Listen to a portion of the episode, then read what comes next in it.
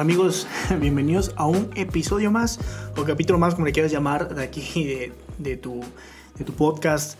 Eh, aquí estamos aprendiendo, estamos creciendo. De verdad que estoy bien contento por la respuesta que hemos tenido últimamente de, los temas. Yo sé que han sido temas un poquito profundos, un poquito, ahora sí que, que, confrontan, pero pues eh, son, son de bendición porque es bíblico siempre, siempre lo que hablamos es bíblico, yo dije claro, si tú me estás escuchando por primera vez, eh, yo todo lo que, cuando voy a hablar de algo, pues lo, hablamos en base y contexto bíblico, no es mi opinión. Cuando yo voy a dar mi opinión, pues yo digo es mi opinión y ya, pues yo puedo estar equivocado, puedo estar, eh, lo puedo acertar, pero cuando hablamos de la Biblia, pues eh, la Biblia es infalible, es inerrante y pues no, no hay equivocación. ¿Verdad? Y lo intentamos siempre, eh, ahora sí que explicar en el contexto correcto, en la forma correcta. Así que pues, eh, bienvenido, eh, estamos hablando aquí. yo estoy haciendo y estoy tocando ciertos temas y estos temas así, que algunos son doctrinales como el de hoy, y lo hago por la siguiente razón.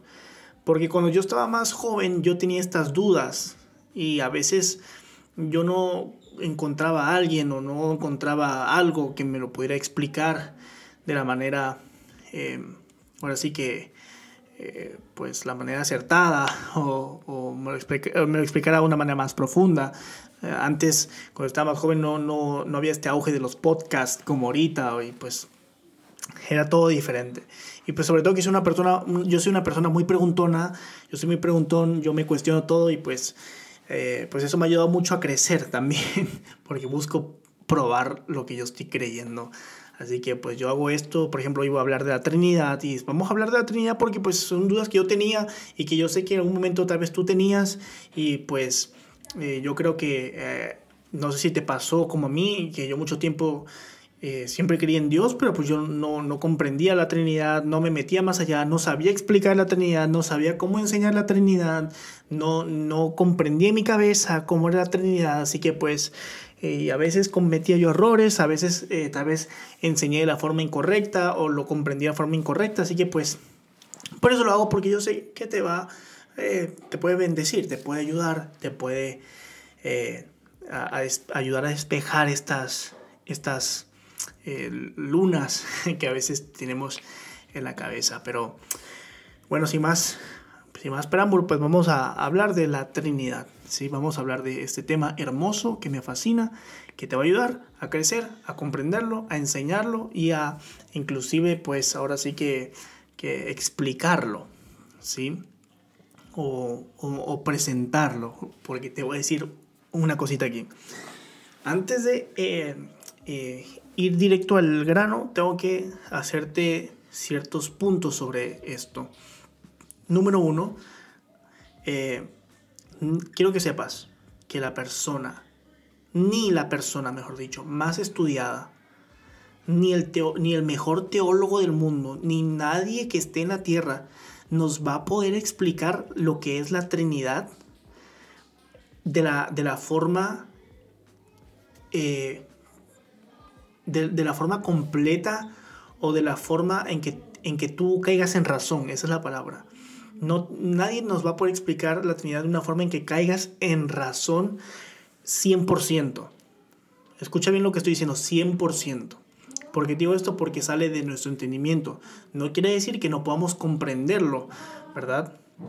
¿Por qué digo esto? Porque es difícil que nosotros comprendamos cómo es que Dios puede ser un solo Dios y tres personas a la vez. O sea, ¿cómo puede haber un solo Dios y al mismo tiempo que sea tres personas a la vez? Ojo, si es como yo que, te, que buscas de todo, esto no se contradice. La doctrina de la, de la Trinidad no viola la ley de la contradicción. ¿Cuál es la ley de la contradicción, Abraham? Bueno, la ley de la contradicción dice que dos afirmaciones contrarias no pueden ser ciertas al mismo tiempo y al mismo sentido. Te lo explico. Yo no puedo decir, digo aquí, voy a tomar como ejemplo mi teléfono, yo no puedo decir que mi teléfono está frío y caliente al mismo tiempo. ¿Por qué? Porque se está, lo estoy contradiciendo, me estoy contradiciendo. Entonces, cuando eh, nosotros hablamos de Dios, eh, hablamos de Dios como uno en esencia y tres en persona. No estamos, si, si se contradijera, diríamos, bueno, estamos hablando de uno en esencia y tres en esencia. Así que yo quiero que te guardes esta frase constantemente en todo lo que voy a estar hablando. Uno en esencia y tres en persona. Eh, si estás escuchando esto y estás en tu carro o estás en tu trabajo, presta la atención, pero te recomendaría que cuando puedas escucharlo de una forma en que tú puedas sacar tu libretita, la mejor manera que yo he aprendido en mi vida es hacer resúmenes. Toda mi vida. Que resulta que esa es de las mejores maneras de aprender y de tomar apuntes. Pero más que nada resúmenes. Así que cuando tú puedas tomar tu resumen y tomar tu libretita o tu tablet y tomar ahí apuntes, eh, escúchalo bien. Ahora, este, con, voy a seguir con esto. Eh, si tú eres cristiano, también, ese es otro punto, eh, pues si eres cristiano, debes de creer en la Trinidad, porque la doctrina de la Trinidad debe estar en nosotros sí o sí, porque al final de cuentas esto es lo que nos enseña la Biblia. Otro punto que te voy a hablar. Hay una línea muy delgada con malinterpretar la Trinidad. ¿sí? Digo esto porque somos humanos y es común que malinterpretemos las cosas y que cometamos ciertos errores. ¿sí? Eso, no, eso todos hemos cometido errores, todos seguimos cometiendo errores y todos seguiremos cometiendo errores. Entonces a veces sin darnos cuenta podemos cometer ciertos errores y podemos interpretarlo de una forma que no es. Entonces por eso te voy a hablar de aquí de dos errores muy comunes. ¿sí?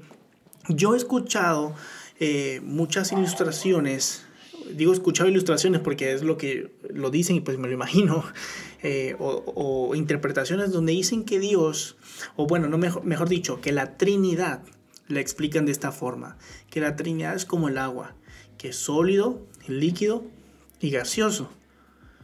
Y, o también he escuchado que, que, que se explica como el, el hombre, o como que como el hombre, bueno, que es como el hombre en cuestiones de que es cuerpo, alma y el espíritu y a la vez somos nosotros mismos. Hay un problema con este tipo de explicación y es de que no abarca completamente lo que nos está enseñando. Ahora sí que la, la con lo que nos está enseñando la con lo que nos enseña la Biblia, mejor dicho. te, te explico por qué. Uno de estos errores se llama el modalismo. Y el modalismo prácticamente cree que Dios se manifiesta en diferentes modos. Por eso hay gente que dice, no, que como agua, eh, perdón, como líquido, gaseoso y sólido. Sí, o que puedes, puedes tomar esa imagen, pero no, pero no es así, porque Dios no se manifiesta de una forma y luego de otra y luego de otra porque entonces estamos cometiendo este error que se llama modalismo. El modalismo realmente cree, como te lo dije, que Dios se manifiesta en diferentes modos. Por eso viene la palabra modalismo. Por ejemplo, eh, a veces Dios se manifiesta como Padre, a veces Dios se manifiesta como Hijo, o a veces Dios se manifiesta como, Espíritu Santo. Yo creo que este es un error muy común, ¿verdad? Que a veces cometemos porque pues es lo, lo, como lo podemos entender o asimilar, pero pues realmente no es. ¿Por qué no es esto? Porque cuando nosotros, eh, o cuando se habla de este modalismo, el modalismo niega o rechaza lo que la Biblia nos enseña en Mateo 3:16. Al 17 dice la Biblia, después de ser bautizado Jesús salió del agua inmediatamente, y aquí los cielos abrieron, y él vio el Espíritu de Dios que descendía como una paloma sobre él, y he aquí se oyó una voz de los cielos que decía, este es mi hijo amado, a quien en quién me he complacido. Ahora te explico este versículo rapidito, estos dos versículos rapidito. Aquí estamos viendo una escena donde Jesús está siendo bautizado. Entonces está el Hijo saliendo del agua, está el Espíritu Santo presentándose como paloma y está Dios hablando al mismo tiempo. Estamos teniendo en la escena a las tres personas, al Espíritu Santo, al Hijo y a Dios. El modalismo prácticamente eh, dice que, que se Dios se presenta en diferentes modos pero no al mismo tiempo. Y esto es un error eh, que se, se, se, comete, como te decía, muy comúnmente, ¿sí? Muy, muy comúnmente. Eh, pero bueno, a fin de cuentas es un error y todos los errores se corrigen, así que eso no, no, no es, yo creo que es un problema que se puede rápidamente arreglar. Ahora, el segundo error que puede que digas, no, no, no creo que suceda mucho, pero sin embargo sí, está muy vigente, es caer en la creencia de que hay tres dioses, ¿sí?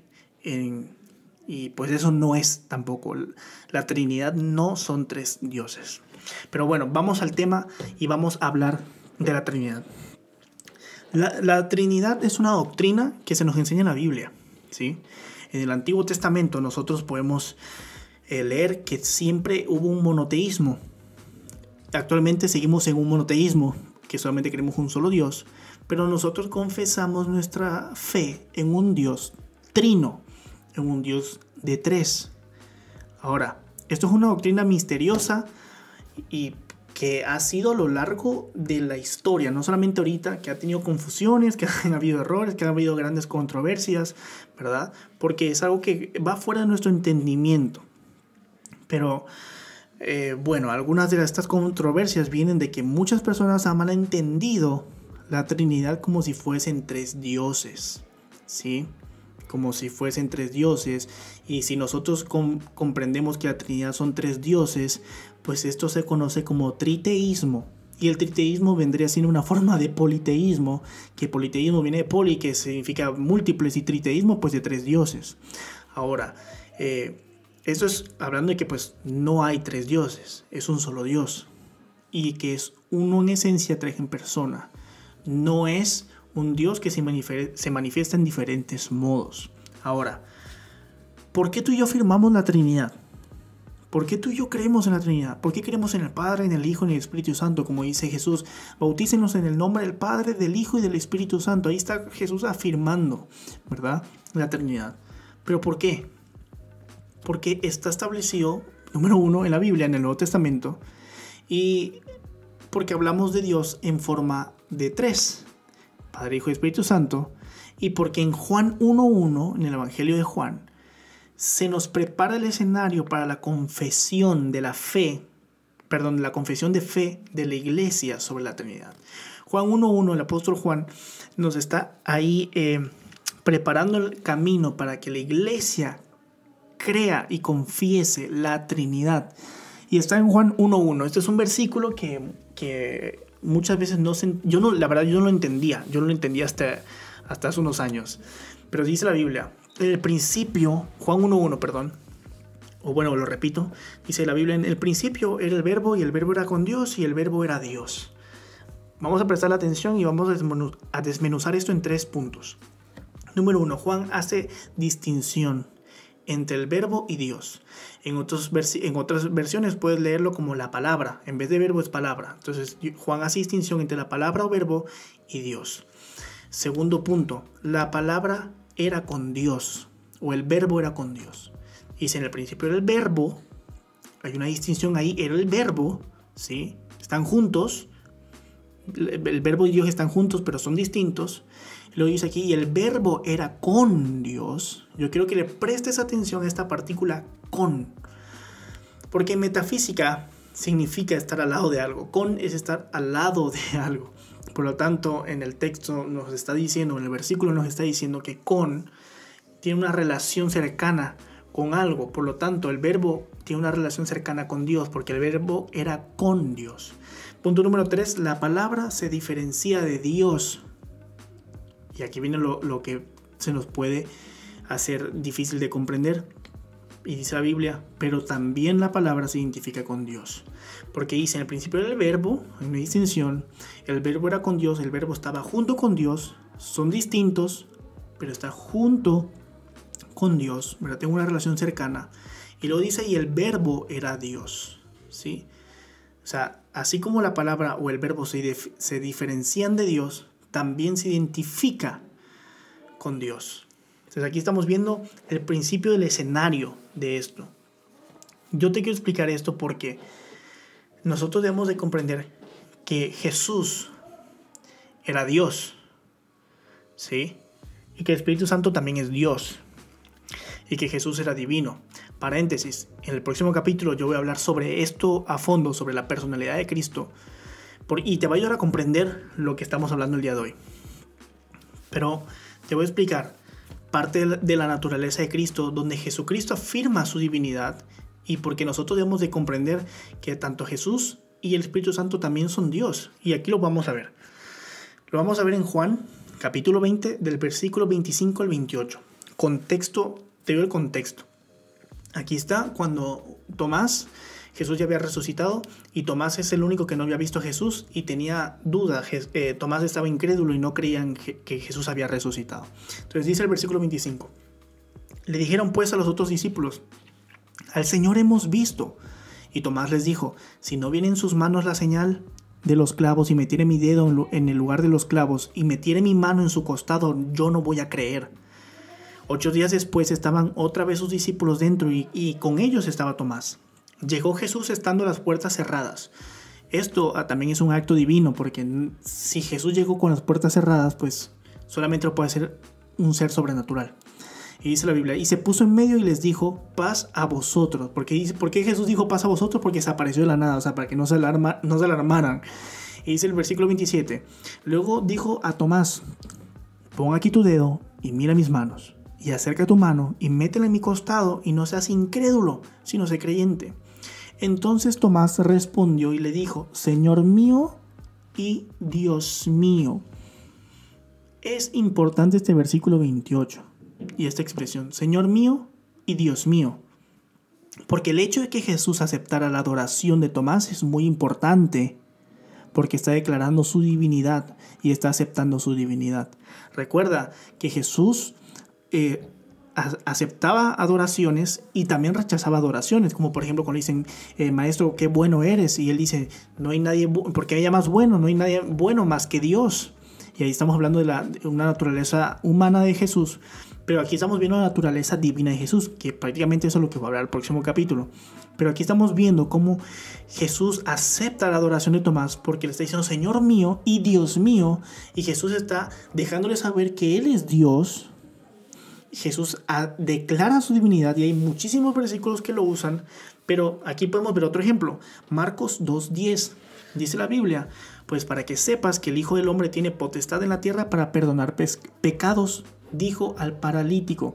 Esto es una confesión de Jesús a un paralítico. Recuerda que cuando Jesús sanaba, a veces decía, levántate y camina, tu fe te ha salvado, eh, o tus pecados te son perdonados. Para que alguien se, se adjudique decir, tus pecados te son perdonados, tiene que ser Dios. Nadie en la tierra, ni tú ni yo, ni nadie, nadie, tiene la autoridad y el poder de perdonar pecados más que Cristo Jesús. Entonces el hecho que Jesús dijera esto, le estaba dejando saber a todo el mundo, a los fariseos y a todos, que Él era Dios y que Él vino a morir por nosotros y que el mismo Dios estaba en la tierra con nosotros. De manera similar, así como estamos viendo la deidad o la divinidad de Cristo, también lo vemos de manera similar en el Nuevo Testamento la deidad al Espíritu Santo. Esto se lo atribuye la misma Biblia. Esto se hace a menudo cuando realmente se aplican al Espíritu Santo atributos que solo le pertenecen a Dios. A nadie más se le, atribuyen o se le dan atributos que le pertenecen a Dios más que a Jesús o al Espíritu Santo. Ningún otro hombre, inclusive a ningún apóstol, o ningún profeta. De hecho, uno de los atributos que podemos ver, y te, te voy a mencionar solamente dos atributos porque hay muchos más y podríamos tardar más. Pero uno de los atributos es como la santidad. En Mateo 12:32 dice la Biblia, a cualquiera que dijera alguna palabra en contra del Hijo del Hombre, le será perdonado. Pero el que hable contra el Espíritu Santo, no le será perdonado, ni en, el, ni en este ni en el siglo venidero.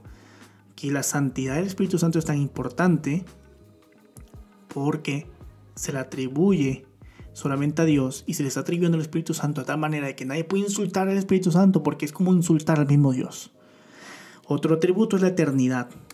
Nadie tiene eternidad más que Dios. Nadie, nadie, nadie, nadie, nadie. Solamente vamos a ser eternos cuando nosotros vivamos en el paraíso con Él. Pero nadie tiene eternidad. Ningún personaje en la Biblia, nadie. Y dice Hebreos 9:14. Eh, dice la Biblia, cuanto más la sangre, perdón, esto es, una, es un signo de pregunta, cuanto más la sangre de Cristo y el cual, el cual mediante el Espíritu eterno se ofreció a sí mismo sin mancha a Dios, limpiará vuestras conciencias de obras muertas para que sirváis al Dios vivo. Entonces, ¿qué nos está dejando saber Hebreos? Que el Espíritu Santo es eterno y que el Espíritu Santo se ofreció a sí mismo sin mancha a Dios. O sea, el Espíritu Santo aquí nos está, o la Biblia nos está dejando saber que el Espíritu Santo es Dios. el Espíritu Santo también se, manifiesta como Jesucristo. Así que, que no, que, así que esto nos, nos confirma la deidad del Espíritu Santo o la divinidad del Espíritu Santo. ¿Qué nos está dejando esto saber también? Que no hay un, un error de modalismo, de creer que a veces se manifiesta como este, a veces manifiesta como el otro, porque no cambia. Si nosotros decimos que, que hay modalismo, estaríamos diciendo que Dios cambia, pero la Biblia dice que Dios no cambia. Me explico. No sé si me estoy explicando un poquito más con esto de lo que es el primer error que se comete, que es común, pero que no pasa nada, simplemente se comete, que es común que lo pensemos, porque yo lo pensaba así también. Este, y es esto del modalismo. No podemos pensarlo así porque, pues, acuérdate que Dios no cambia. ¿sí? Dios no cambia. Y eso es lo que, lo que nos explota el cerebro eh, con respecto a, lo, a la Trinidad. ¿sí? De que son lo mismo, pero son diferentes. Pero al final de cuentas terminan siendo lo mismo.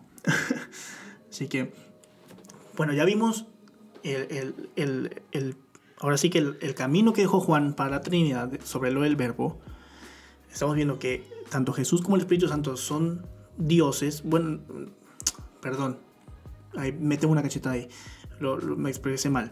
Tanto el Espíritu Santo como Jesús son Dios porque tienen la divinidad, tienen, expresan divinidad. Ojo, eso que dije ahorita de dioses, eso es un error que se llama el triteísmo, creer que son tres dioses, no son tres dioses. Pues digo que tenemos que estar siempre concentrados cuando hablemos esto.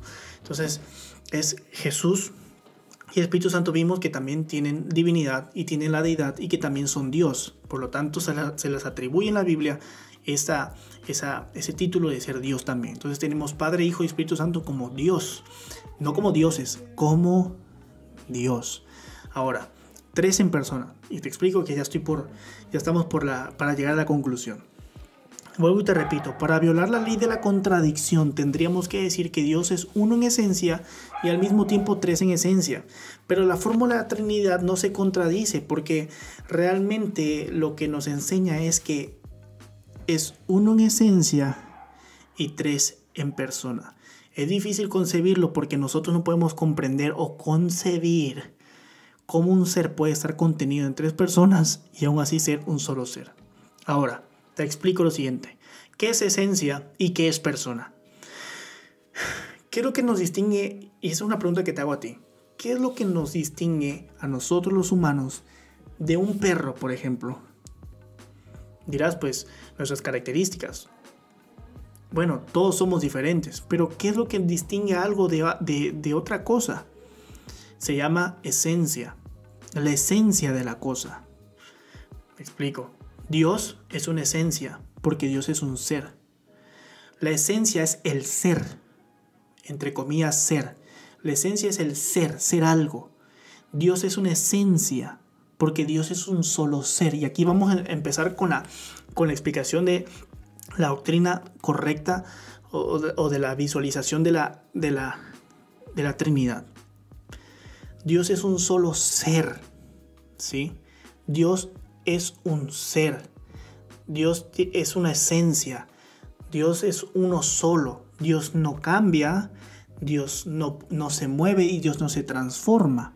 Por lo mismo, vuelvo y lo explico otra vez, eh, no podemos creer que Dios se manifiesta a veces como hijo, a veces como espíritu, porque al final de cuentas, o, a veces como padre, porque estaríamos diciendo que Dios ya no es un ser, sino ahora cambia, ¿sí? Dios es un ser, Dios nunca cambia, y Dios es Dios es el mismo por los siglos de los siglos, Dios es el mismo ayer, hoy y por siempre. En el momento que tú y yo creamos que Dios puede cambiar y ser de una manera uno y de, luego de otra manera otro, estamos eh, diciendo que entonces Dios no es el mismo ayer, hoy y siempre. Por eso es importante que comprendas que es una esencia, ¿sí? Que es una esencia, lo que te acabo de explicar. Ahora, y una persona es completamente eh, diferente. Una persona, pues, es lo que realmente... Eh, viene siendo una, una persona, es lo que viene siendo ahora sí que, que, que una subsistencia, vamos a llamarla así. ¿Por qué? Porque para distinguir entre las personas de la Trinidad, ¿verdad? Nosotros debemos de, de, de usar estas dos palabras que se llaman subsistencia y existencia pero mejor, pero más que nada usar la palabra subsistencia. Cada persona en la Trinidad subsiste o existe bajo la presencia de la deidad. ¿Qué es subsistir? Yo solamente puedo existir si hay algo encima de mí. O sea, por ejemplo, eh, un ejemplo cotidiano.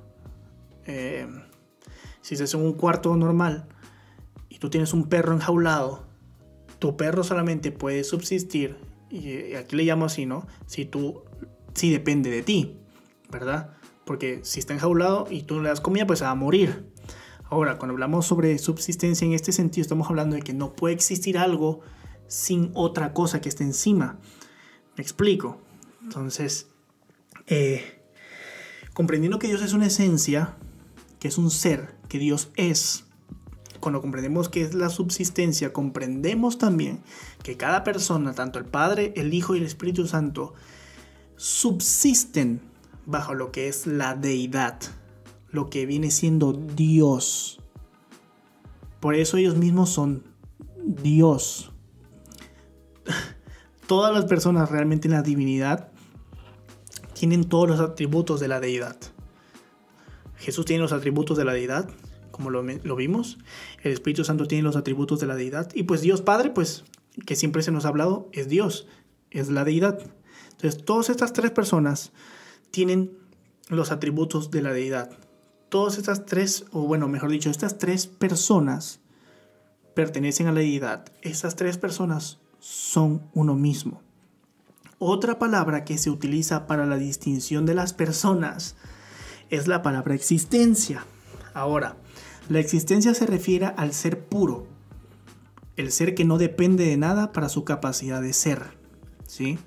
Entonces aquí tenemos que, eh, aquí hay un, aquí hay un, aquí, hay una, hay, dos puntos, la existencia y la existencia creada. Dios existe porque existe.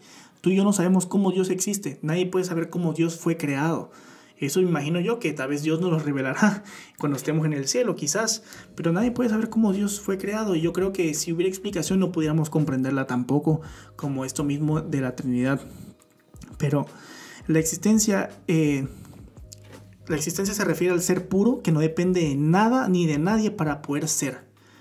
¿Sí? Es algo eterno. Tiene el poder dentro de sí, por eso Dios es eterno. Dios existe, la Trinidad existe. Pero la, existencia creada no se caracteriza por ser. La existencia creada somos todos nosotros, lo que se llama la creación. Entonces nosotros no somos, nosotros vamos a llegar a ser, porque nosotros realmente cambiamos. La principal característica de toda criatura, de toda persona, de todo animal, es que cambia. Tú no eres el mismo que eres hoy, hace dos años. Entonces, tenemos que comprender esto porque Dios no existe del mismo modo que tú y yo existimos. Porque si Dios existiera como tú y yo existimos, esto haría de Dios una criatura. Y Dios no puede llegar a ser nada porque Dios es. Este Dios es, ponlo entre, en mayúsculas y entre comillas. Dios es. Dios no cambia. Dios es eterno. Dios es el mismo por siempre. Dios es el mismo ayer, hoy y por siempre. Entonces, los teólogos no hablan de la Trinidad como tres existencias, porque estaremos hablando como tres dioses, sino, están, ellos hablan o se refieren a la Trinidad como tres subsistencias. No hay tres existencias no hay tres seres, sino más bien hay tres subsistencias dentro de un mismo ser. Espero que esto te esté como que despejando, como digas, ah, ya lo estoy comprendiendo un poco. Exacto, no hay tres existencias, no hay tres seres. Hay tres subsistencias dentro del único ser y ese ser se llama la deidad. Hay tres, hay tres personas, ¿verdad?, que subsisten dentro del mismo ser, que viene siendo la deidad, que viene siendo Dios. Dios. Así que es necesario que tú y yo distingamos entre las personas de la Trinidad, porque la Biblia hace la distinción. ¿sí? Es importante que tú y yo aprendamos a distinguirlas cuando leemos la Biblia, distinguirlas en nuestra vida. Pero también quiero dejarte algo en claro. Aunque hayan diferencias reales dentro de la divinidad, no las hay dentro de la esencia misma que es la deidad. Aunque haya una diferencia entre las tres personas, no hay ninguna diferencia entre la esencia de ellos en la deidad. No hay diferencia en Dios porque al final de cuentas ellos son Dios. Entonces Dios es una esencia, Dios es un solo ser, ¿sí? Dios es. Y la persona, pues personas son, eh, como por ejemplo tú dices, esta es una persona, este, e, ella es una persona, como que son, no, puedo decir variaciones porque no estaría cometiendo un error también, pero al final de cuentas, estamos hablando de que Dios es uno en esencia y tres en persona. Cuando me refiero a persona, me refiero a tres subsistencias. Sí, tres subsistencias. No lo, no lo veas como, como una persona, como un humano, como otro ser, porque eso vendría siendo una existencia. Por eso cuando hablé de persona, te hablé sobre lo que es subsistencia y existencia. Entonces recuerda, recuérdate esto y con eso termino. No veas la Trinidad como tres existencias, sino velas como tres, sino vela como tres subsistencias. No hay tres seres, no existen tres seres, sino más bien hay tres subsistencias que existen dentro de un único ser. Y recuerda, es un ser, tres personas. Uno en esencia, que es el ser, que es Dios, es el ser, y tres personas, tres subsistencias. Espero que te haya ah, sido de bendición este capítulo, que realmente hayas podido aprender. Dios te bendiga. Y de verdad, si tienes todavía algunas dudas, si quieres comentar algo, escríbeme. De verdad que estamos bien abiertos a todo esto. Escríbeme. Estoy bien contento porque ha sido de mucha bendición y hemos estado creciendo bastante. Así que realmente eh, escríbeme si tienes alguna duda o si te gustó también déjamelo saber porque igual eso me, deja saber que, que, ha sido de bendición para ti. Así que nos vemos la próxima semana que va a estar buenísimo el tema que viene. Me encanta mucho también. Así que ten un bendecido día o una bendecida noche. No sé a qué hora me estés escuchando pero bueno Dios te bendiga y recuerda uno en esencia tres en persona